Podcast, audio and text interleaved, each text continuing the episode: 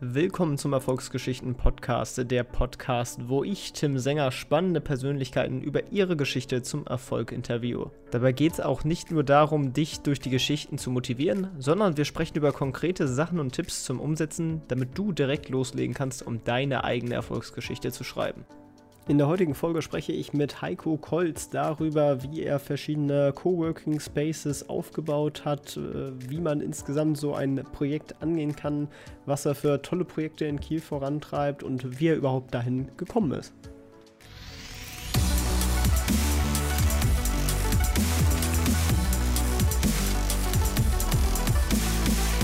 Moin, moin, Heiko, willkommen im Podcast. Ja, moin, Tim, schön, dass ich da sein darf. Ja, finde ich mega cool. Hat äh, sehr spontan hier geklappt für die Hörer. Also echt eine ne coole Sache. Ähm, ja, vielleicht fangen wir einfach mal bei dir an. Äh, wer dich noch nicht kennt, vielleicht magst du dich mal kurz in ein, zwei Sätzen vorstellen. Ja, das mache ich sehr gerne. Moin, moin, mein Name ist Heiko, Heiko Kolz. Ähm, ich bin mittlerweile seit zehn Jahren mit der Frage unterwegs, wie wollen wir eigentlich leben, lernen und arbeiten. Ähm, da ich selber aus dem Handwerksbereich komme, äh, ich habe mal Dachdecker gelernt äh, und dann Volkswirtschaftslehre studiert, weil ich so während ich auf dem Bau gearbeitet habe, äh, gedacht habe, oh, da stimmt aber einiges mit der Wirtschaft so nicht. Ähm, habe dann VWL studiert, bin mit meiner Freundin vor zehn Jahren nach Kiel gegangen, ähm, war dann auch relativ schnell so im Startup-Bereich und habe dann angefangen, äh, mich mit der Frage intensiver zu beschäftigen. Ähm, dadurch, dass ich natürlich selber keine Antwort darauf habe, ähm, habe ich angefangen, Standorte zu gründen, äh, wo man sich mit verschiedensten Leuten zusammentun kann und dieser Frage nachgehen kann. Genau, aber dazu vielleicht zu den Standorten dann nachher noch mal ein bisschen mehr bestimmt, ne? Genau, da steigen wir mal dann später noch mal ein bisschen tiefer ein. Ich würde noch mal ganz quasi an den Anfang zurückspringen. Du bist quasi, du hast ja wirklich eine, eine viele Bereiche, viele Lebensbereiche, viele äh, Arbeitsstationen auch schon hinter dir gebracht. Angefangen nach der Schule bist du erstmal zwei Jahre zum Bund gegangen, davon auch sechs Monate im Kosovo, was ja auch äh, vielleicht für so junge Persönlichkeiten wie mir schon echt sich sehr weit zurück anhört, fast. Obwohl das ja noch gar nicht so lange her ist. Äh, vielleicht magst du da mal ein bisschen was zu erzählen. Ja, das sind auch so Themen, äh, weiß gar nicht, ob man da so gerne drüber erzählt. Das hat auch viel mit meiner Vergangenheit zu tun und wie ich groß geworden bin. Es war auch so ein, äh, ein Teil im Leben, äh, auf den schaut man jetzt zurück, da hat man auch viel gelernt, äh, aber dass man das alles so mitgemacht hat und das quasi so mit 17, 18 mein Traumberuf mal Soldat war, das ist wirklich schon sehr lange her. Ähm, genau, aber das war so der erste Punkt, dass ich äh, gesagt habe, äh, ich komme ja ursprünglich aus, aus Trier, aus Rheinland-Pfalz und ähm, war dann aber auch relativ relativ schnell äh, vom Kopf her, dass ich gesagt habe, ich muss mal irgendwie raus, ich muss mal irgendwas anderes machen. Und da lag im Briefkasten der Zettel von der Musterung. Ja, dann bin ich zur Musterung und dann äh, haben sie gefragt, ja, wo willst du denn überhaupt hin, was willst du denn machen? Und dann habe ich gesagt, oh Gott, ich will eigentlich erstmal so weit weg, wie es irgendwie geht, ein bisschen die, die Welt sehen, ein bisschen was anderes machen. Und dann war in Celle in Niedersachsen eine äh, Stelle als Panzerfahrer frei. Also ich bin wirklich mal diesen großen Panzer, den man so in den Nachrichten immer sieht, mal gefahren. Genau, war dann auch ein halbes Jahr im Kosovo, also war zwei Jahre lang quasi Einsatzsoldat und war dann ein halbes Jahr im Kosovo. Da sind wir dann aber nicht mit dem Panzer gefahren, sondern mit einem Dingo, ähm, so ein ähm, gepanzertes Fahrzeug auf dem Unimog-Fahrgestell. Und ähm, ja, so merkwürdig sich das auch alles anhört, was man da so mitgemacht hat. Also wir haben da nicht mehr richtigen Krieg mitgemacht, das möchte ich natürlich jetzt nicht sagen. Trotzdem hat man da einige Sachen gesehen, ähm, die man sonst vielleicht nur so im Fernsehen sieht, auf die man jetzt so zurückschaut. Aber wenn ich jetzt so auch jetzt in meiner Arbeitswelt überlege, äh, sind da viele Fähigkeiten, viele Punkte, die ich da gelernt habe, gesehen habe, äh, von denen man heute auf jeden Fall einen großen Nutzen hat. Man hat auf jeden Fall gesehen, wie Menschen wirklich leben können und wie, wie gut es wir hier haben das war auf jeden Fall ein Riesen-Learning. Und auch so in Richtung gerade Bundeswehr und Gehorsam und einfach mal akkurat Sachen ausführen. Das sind trotzdem so Fähigkeiten, die ich mir so ein bisschen behalten habe und ähm, die heute auch sehr, sehr wertvoll sind. Ja, wirklich spannend. Wie, wie, bist du dann weitergekommen? Also als du wiedergekommen bist, dann, dann dachtest du, jetzt machst du mal eine Ausbildung als Dachdecker oder wie kam das quasi dann? Ganz so schnell bin ich da nicht drauf gekommen. Äh, ich hätte ein halbes Jahr, nachdem ich in ähm, Kosovo war, nach Afghanistan gemusst und hätte dann auch einen Berufssoldatvertrag äh, unterschrieben und ähm, war aber zu der Zeit verheiratet und bin da auch Papa geworden und ähm, hatte da mit meiner Ex-Frau gesagt, das geht nicht. Also wenn ich jetzt auch nochmal nach Afghanistan muss, äh, das wird nichts, das äh, hält die Beziehung auch nicht aus, weil das auch auch das halbe Jahr Kosovo sehr an den Nerven gezerrt hat, an der Beziehung genährt, äh, ge gezerrt hat und doch eine ganze, ganze große Herausforderung war. Und ähm, dann haben wir überlegt, was wir sonst machen können. Ähm, wir hatten dann eben in der Familie einen Dachdecker äh, und ich wusste bis dahin noch gar nicht, was ich machen will. Also da war schon so unterbewusst die Frage auch, wie will ich eigentlich leben, lernen, arbeiten und vor allen Dingen, was will ich arbeiten, weil Arbeit ja doch einen großen Teil im Leben auch ausmacht. Und ähm, habe dann gesagt, komm, ich Hauptsache ich kann ein bisschen draußen arbeiten, bin, an, bin an der frischen Luft und ähm, habe mich dann mit dem zusammengetan, habe geguckt, ob ich da eine Lehre finde, damit ich erstmal äh, abgesichert bin, was verdienen kann. Ja, und daraus sind dann aber sechs Jahre auf dem äh, Bau geworden, wo ich dann auch äh, als Dachdecker, als auf dem Flachdach viel gearbeitet habe und auch die großen Hallen bei euch da in VW und bei Balsen gemacht habe. Also es war auch wieder eine sehr, sehr spannende Zeit, viel gelernt und so bin ich dann zum Dachdecker gekommen, genau. Und dann äh, hast du quasi nochmal an der BWS dein Abi nachgemacht. Ähm, wie bist du dann quasi gekommen, also das nachzumachen, dann auch schon mit dem Ziel, das Studium hinterher zu machen oder was war sozusagen dein, dein Hintergedanke dabei? Ja, so ein Zwischenschritt war das noch. Ähm, ich habe natürlich auf dem Bau gemerkt, äh, oh Gott, wie viele Stunden muss man denn hier arbeiten und für den Stundenlohn und das bis 67, wie soll das denn funktionieren? Ähm, habe dann gedacht, naja, das liegt an deiner Ausbildung. Ne? Du musst halt irgendwie nochmal Abi nachmachen, studieren gehen, äh, damit du einfach mehr verdienst. Das war dann auch so der Plan, mach dein Abi nach, dann ähm, studierst du Bauingenieurwesen und dann kannst du äh, ein bisschen mehr verdienen auch und dann wird das alles besser.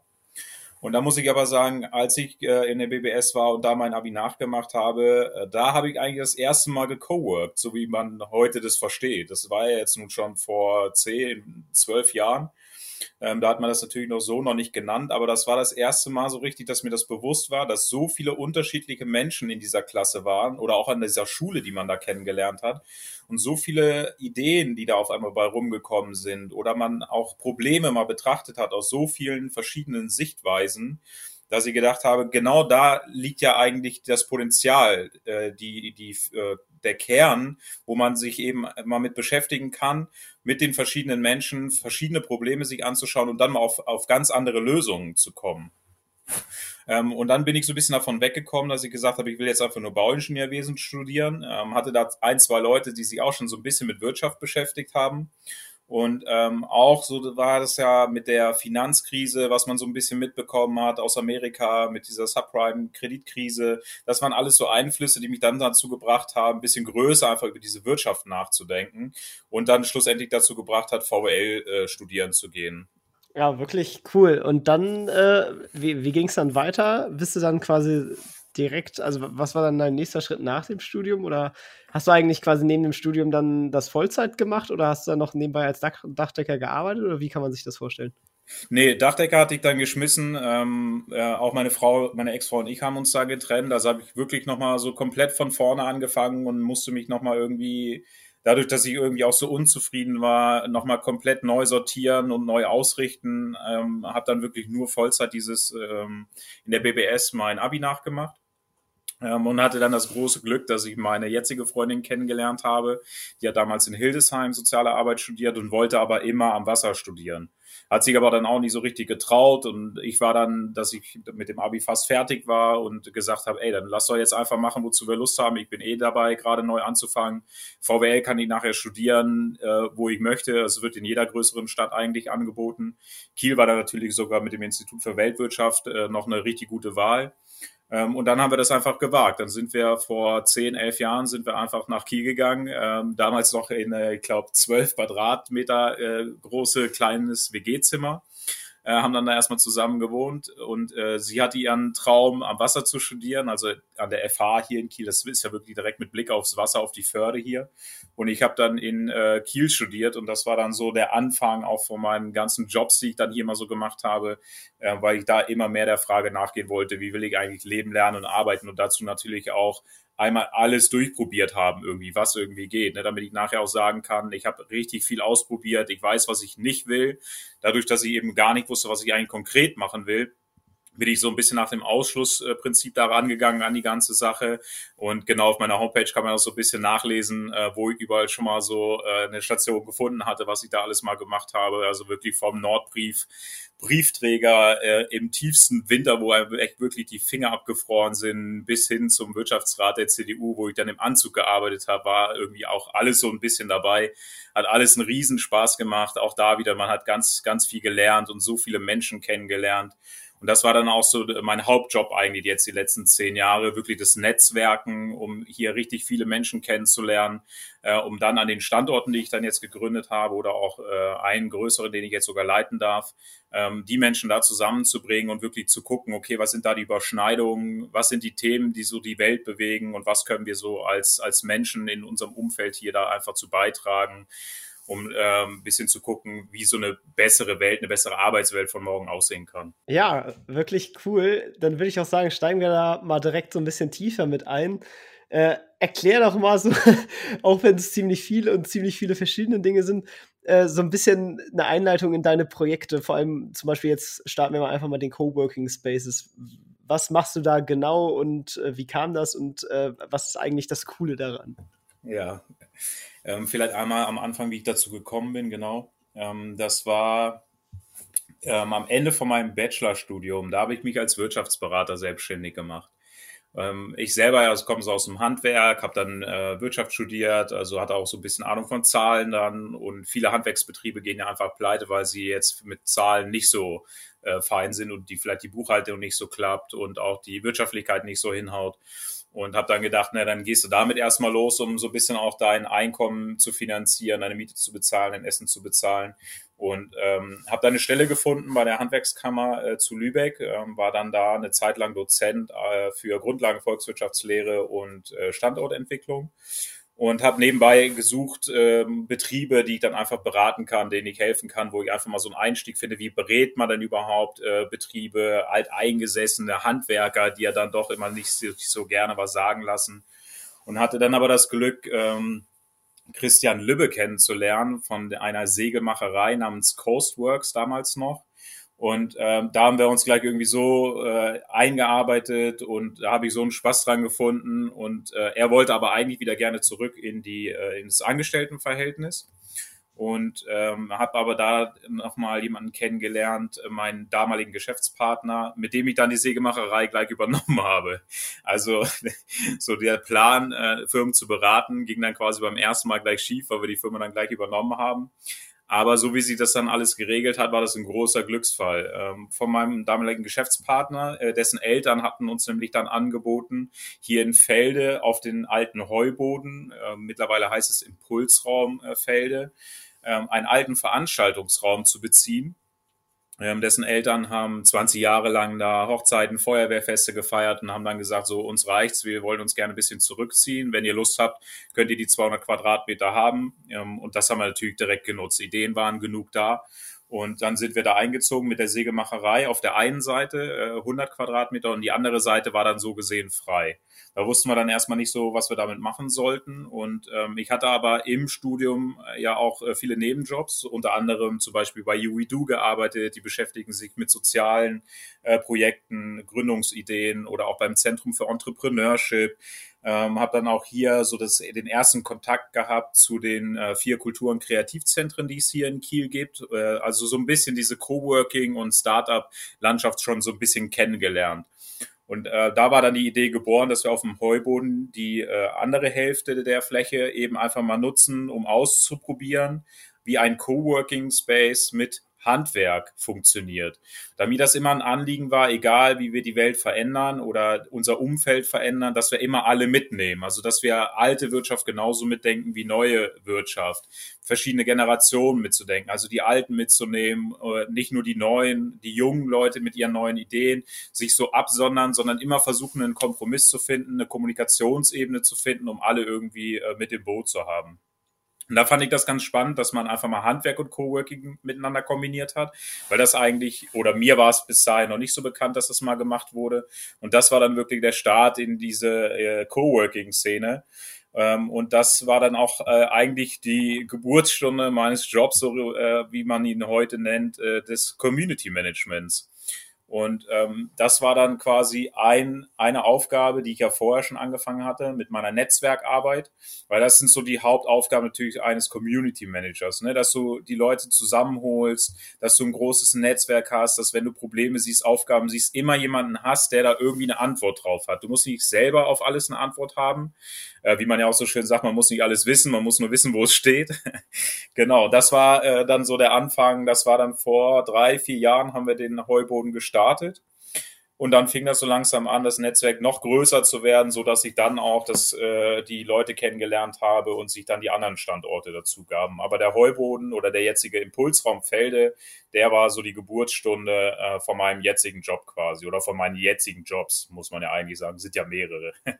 Ja, du bist ja quasi Geschäftsführer dann von verschiedenen von diesen Kultur-Kreativzentren, Anscha Campus, äh, dies, das. Kannst du da so einen Überblick geben und wie machst du das quasi alles gleichzeitig? Also sind das quasi alles nicht Vollzeitjobs oder wie kann man das so verstehen? Ja, das sind schon alles Vollzeitjobs und ähm, so wie es als Dachdecker war, wo ich gesagt habe, naja, eigentlich will ich gar nicht so viel arbeiten, ähm, ist es jetzt eigentlich so, dass man noch mehr arbeitet. Aber dadurch, dass es halt richtig Spaß macht und richtig Sinn erfüllt ist, ist es eine ganz andere Arbeit. Man arbeitet auch gerne länger und mehr. Und von daher lässt sich das auch alles ganz gut unter einen Hut bringen. Also mein Steuerberater würde das manchmal, glaube ich, anders sehen, wenn ich mit ihm das alles bespreche und irgendwie versuche, da irgendwie ein Konzept rauszumachen. Aber genau rein rechtlich ähm, kann man das so zusammenfassen, dass ich einmal der Geschäftsführer und Inhaber der Impulsraum GmbH bin, die den äh, alten Heuboden oder den Impulsraum Felde mietet als einen Standort. Dann äh, einmal äh, hauptberuflich natürlich äh, Geschäftsführer auf dem Anscha Campus und ähm, jetzt seit letztem Jahr auch geschäftsführender Vorstand der Alsenhof-Genossenschaft.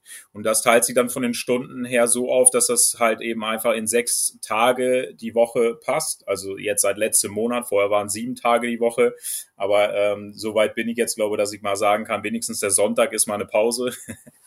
und ähm, Genau, so verteilt sich das über die sechs Tage die Woche und ich fahre so von einem Standort zum nächsten und versuche die Aufgaben, die da anfallen, was ja wirklich reicht, von auf dem äh, Heuboden mal Kaffee nachfüllen bis hin zu den Sanierungsarbeiten auf dem Anscha Campus, äh, wo wir von der Stadt Kiel ja auch mit ähm, knapp zweieinhalb Millionen gefördert werden. Also die Bandbreite an Aufgaben ist wirklich äh, immens.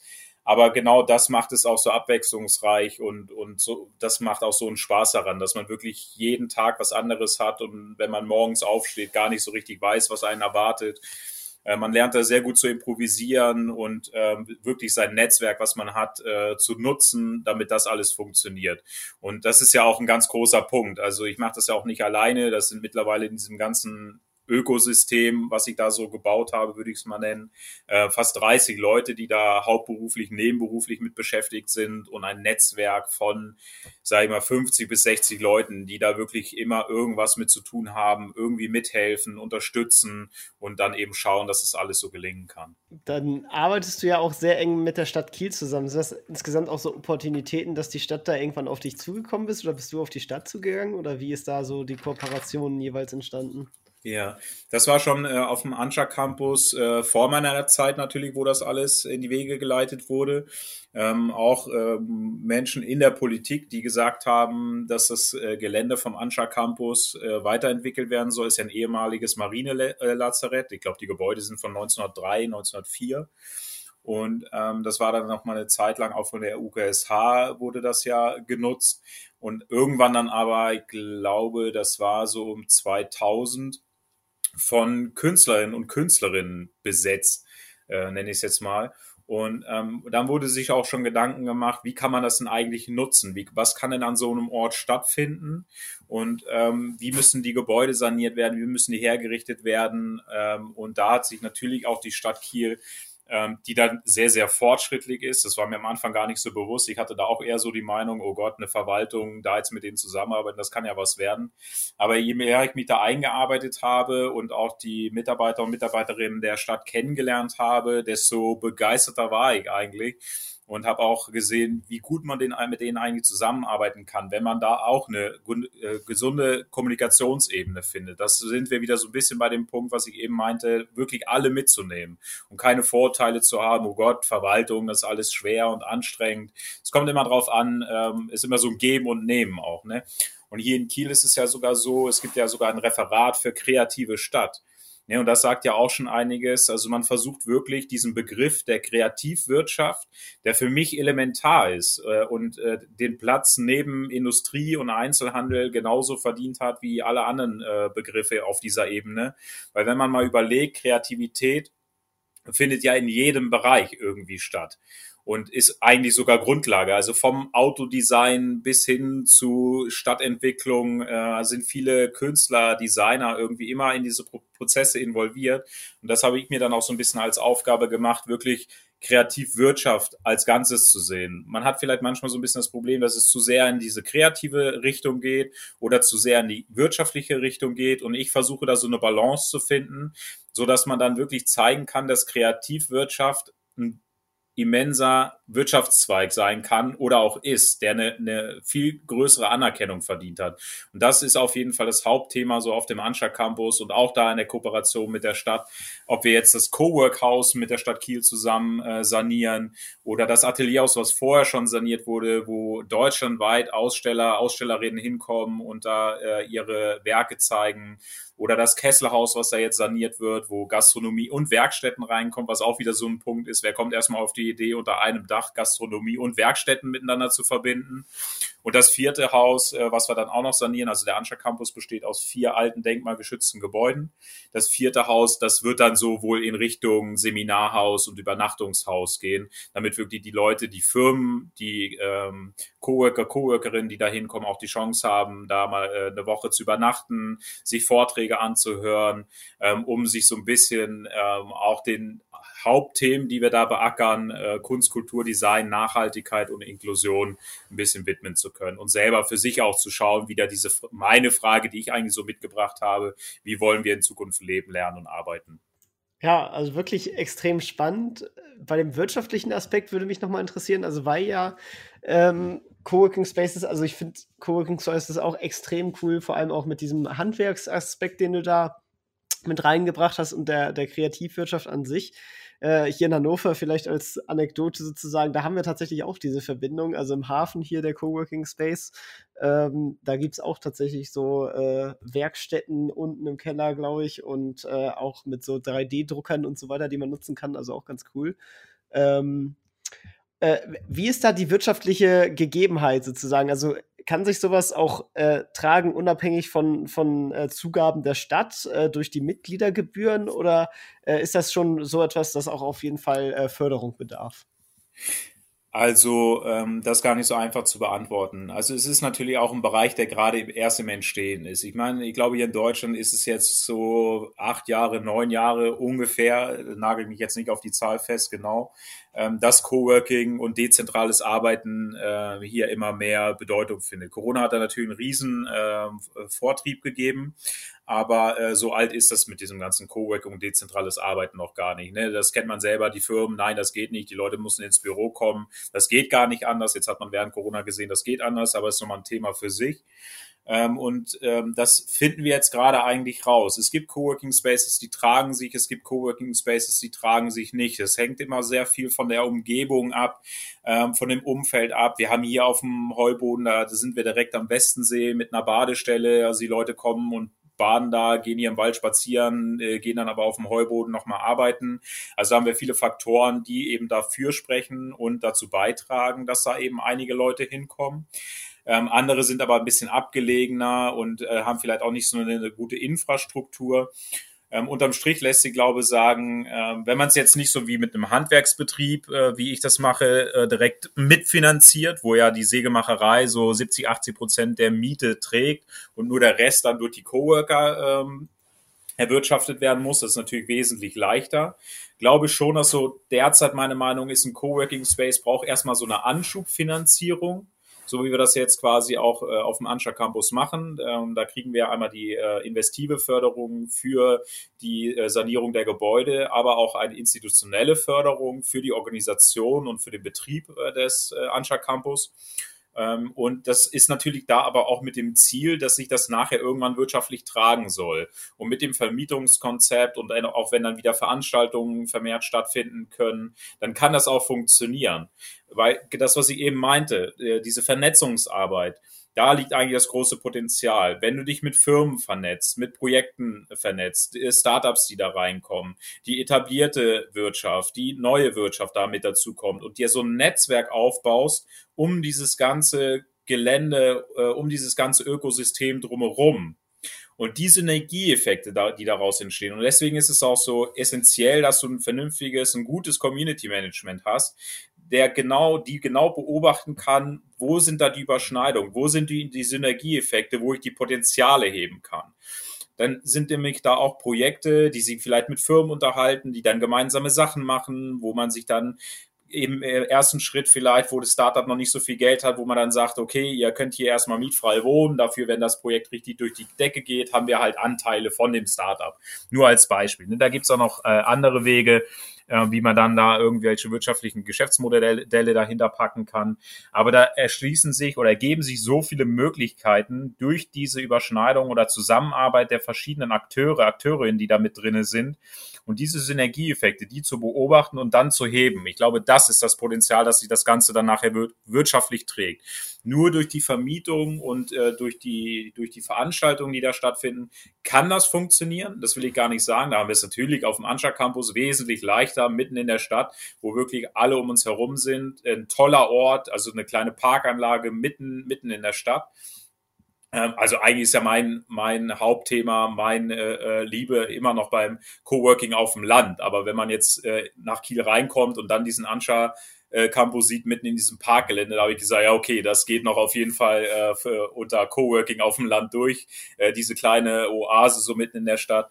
Ähm, wie werden wir jetzt den Alsenhof zum Beispiel betrachten? Ne? Der ist ein bisschen abgelegener, der ist in Lägerdorf äh, bei Itzehoe. Das sind, glaube ich, 40 Kilometer von Hamburg weg. Da kommt man schon ein bisschen schwerer hin. Ne? Also da sind wir noch am rausfinden. Kann das wirklich funktionieren mit Veranstaltungen, die da stattfinden? Da haben wir jetzt zwar auch ein Co-Living-Projekt, wo Leute auch wohnen und schon mal so einen Teil der Miete zu beitragen. Aber es sind immer sehr viele Faktoren, ähm, die damit reinspielen. Was einerseits die Schwäche ist, dass so viele Faktoren sind, dadurch das wird's auch, kann es auch unübersichtlich werden, aber es ist halt eben auch gleichzeitig die Stärke, weil so viele Akteure, so viele Leute damit reinkommen, die ihre Kompetenzen mitbringen, ihr Netzwerk mit reinbringen. Und wenn man das richtig verbinden kann und dann diese Synergieeffekte, die ich eben ansprach, gut heben kann, dann äh, ist da eine große Chance, dass ich das nachher tragen kann. Und wenn man jetzt eben so die Entwicklung auch jetzt während Corona, nach Corona ähm, beobachtet, wie viele Firmen jetzt auch auf uns zukommen und sagen, Mensch, wir haben hier riesige Bürogebäude, die, da wollen die Leute gar nicht mehr hin, was machen wir denn jetzt? Äh, und dazu ein bisschen zu gucken, das als Kompromiss zwischen Homeoffice und Büro anzubieten. Da erhalten wir gerade sehr viel Zuspruch und da bin ich dann natürlich auch viel als Berater unterwegs, äh, um den ähm, Firmen zu zeigen, wie das funktionieren kann, was es eigentlich bedeutet, äh, wie jetzt die äh, Coworking Spaces hergerichtet werden müssen.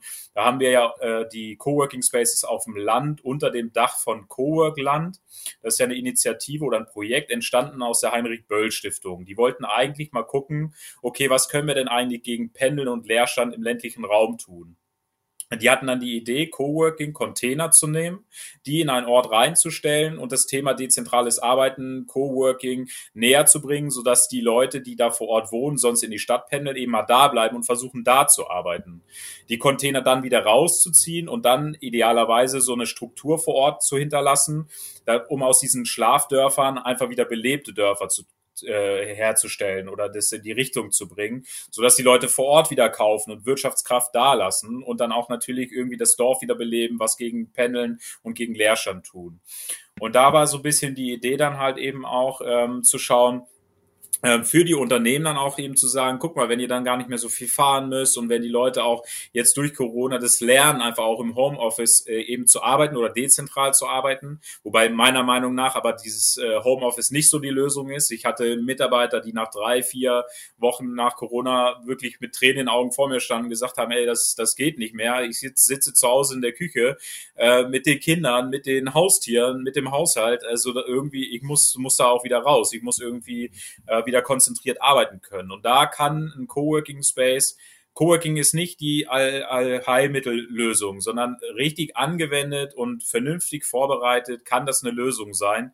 worauf ich eben äh, noch ansprechen wollte, ähm, jetzt die Kooperation von Coworkland äh, mit äh, öffentlichen Einrichtungen zusammen, die jetzt sogar diesen Monat erst starten soll.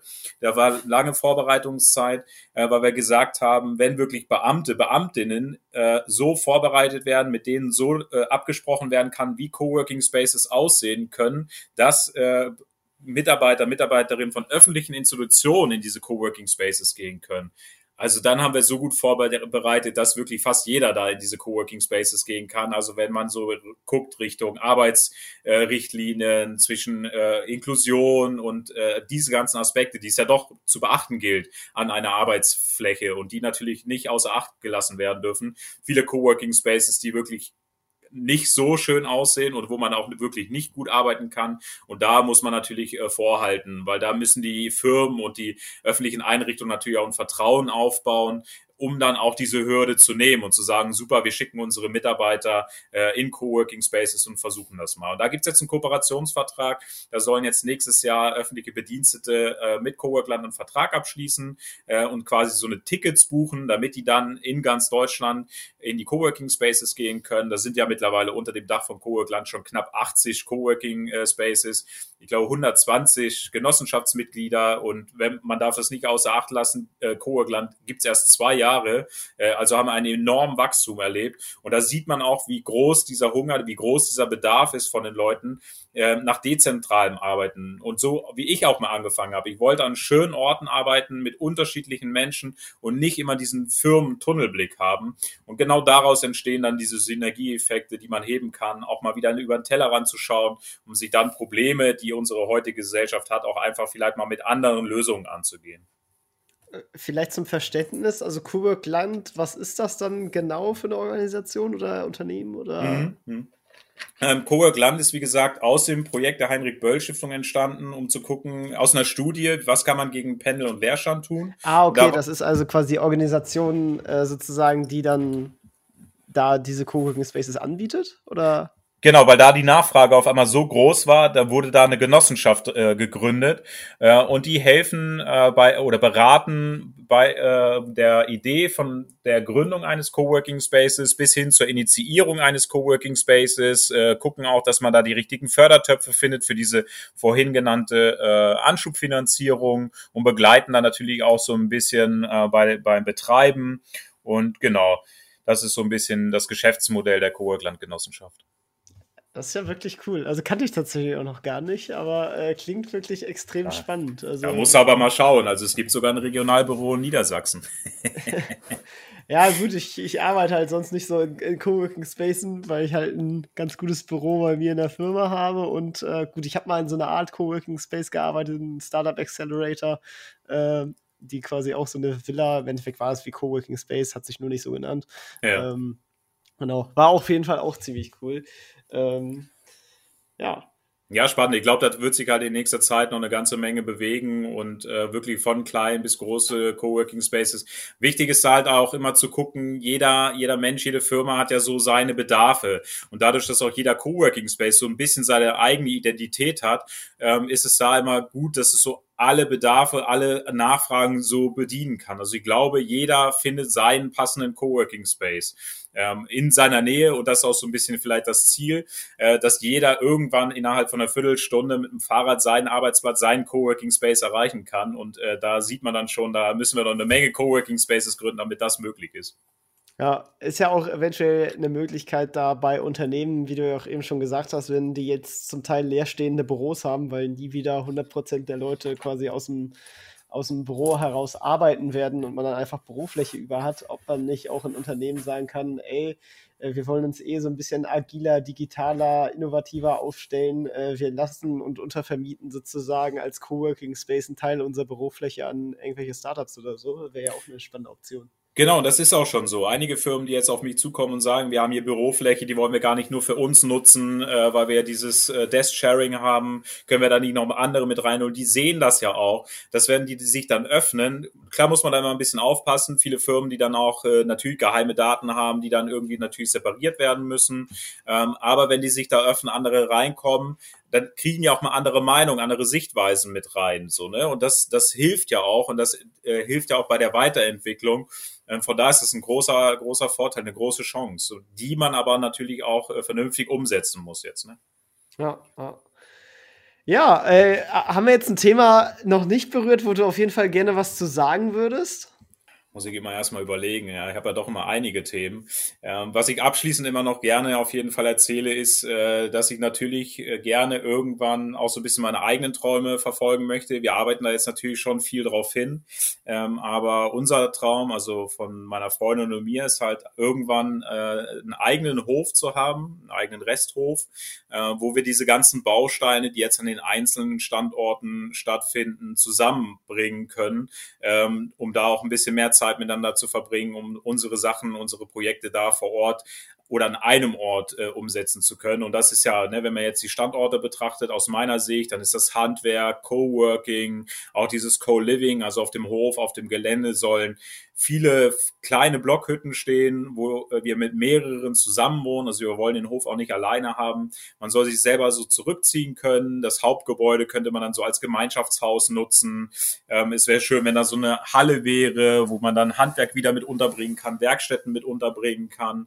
Ähm, und dann aber auch meine Freundin mit ihren ähm, Projekten, jetzt mit der Reittherapie, die sie jetzt äh, gerade startet ähm, damit unterkommt und dass wir dann so die Bau Bausteine alle so ein bisschen da vor Ort haben und dann auch einfach ein bisschen mehr Zeit miteinander verbringen können. Weil äh, das kann man auch äh, sagen, meine Freundin, die ist genauso viel unterwegs wie ich, die hat genauso viele Projekte auf dem Zettel. Sonst würde das, glaube ich, auch nicht so, nicht so lange funktionieren, wenn man irgendwie nur unterwegs ist und äh, eine äh, Firma nach der anderen irgendwie mit aufbaut. Aber das wäre natürlich so für die nächsten fünf bis sieben Jahre so unser Ziel, einen Hof zu finden, die Bausteine so ein bisschen zu bündeln und dann das wirklich an einem Ort anzubieten, von den Leuten, die da wohnen, bis hin zu Firmen, die da Retreats machen können, Workations machen können, äh, Reittherapie genießen können, wenn man einmal gesehen hat, was das mit so einem Menschen macht, wenn er da irgendwie Probleme hat oder einen Burnout hat, wenn er da mit Tieren arbeiten kann, das ist wirklich äh, ganz groß. Und wenn wir da so ein Angebot haben, was man da äh, anbieten kann, um ein bisschen zu begleiten, um ein bisschen den Leuten zu helfen bei dieser Frage, wie wollen die denn eigentlich leben, lernen und arbeiten? Weil das ist ja natürlich die nächste Aufgabe. Man hat das jetzt für sich so gemacht, dass man jetzt seine Arbeitswelt so gebaut hat, dass das Spaß macht, dass es nachhaltig ist, dass man erfüllt ist auch. Und das möchte man natürlich auch weitergeben jetzt. So an den einzelnen Standorten funktioniert das schon ein bisschen, ähm, aber das natürlich noch mehr rauszutragen, noch mehr Menschen die Chance zu geben, ähm, diesem Gefühl nachzugehen. Ich glaube, das haben alle auch so ein bisschen. Ne? Diese, diese großen Wörter, Digitalisierung, Automatisierung, ich glaube schon, dass den Menschen das ein bisschen Angst machen, die sich fragen, ey, wo bleib ich denn da eigentlich so in Zukunft? Und ich glaube, diese, diese Standorte können äh, eine Chance sein. Ähm, ich, ich sehe es immer so ein bisschen vielleicht als, als Schule oder als Lernort äh, für diese neue Welt, die da auf uns zukommt. Und das ist so ein bisschen mein Traum, dieser Bauernhof mit diesen einzelnen Bausteinen, den nachher so anbieten zu können, da selber auch vor Ort arbeiten zu können und dann so ein bisschen mehr vielleicht noch so diese Beratungsschiene mit reinzugehen. Ähm, das ist natürlich immer noch so am, am Horizont, aber da sind wir in großen Schritten, glaube ich, unterwegs.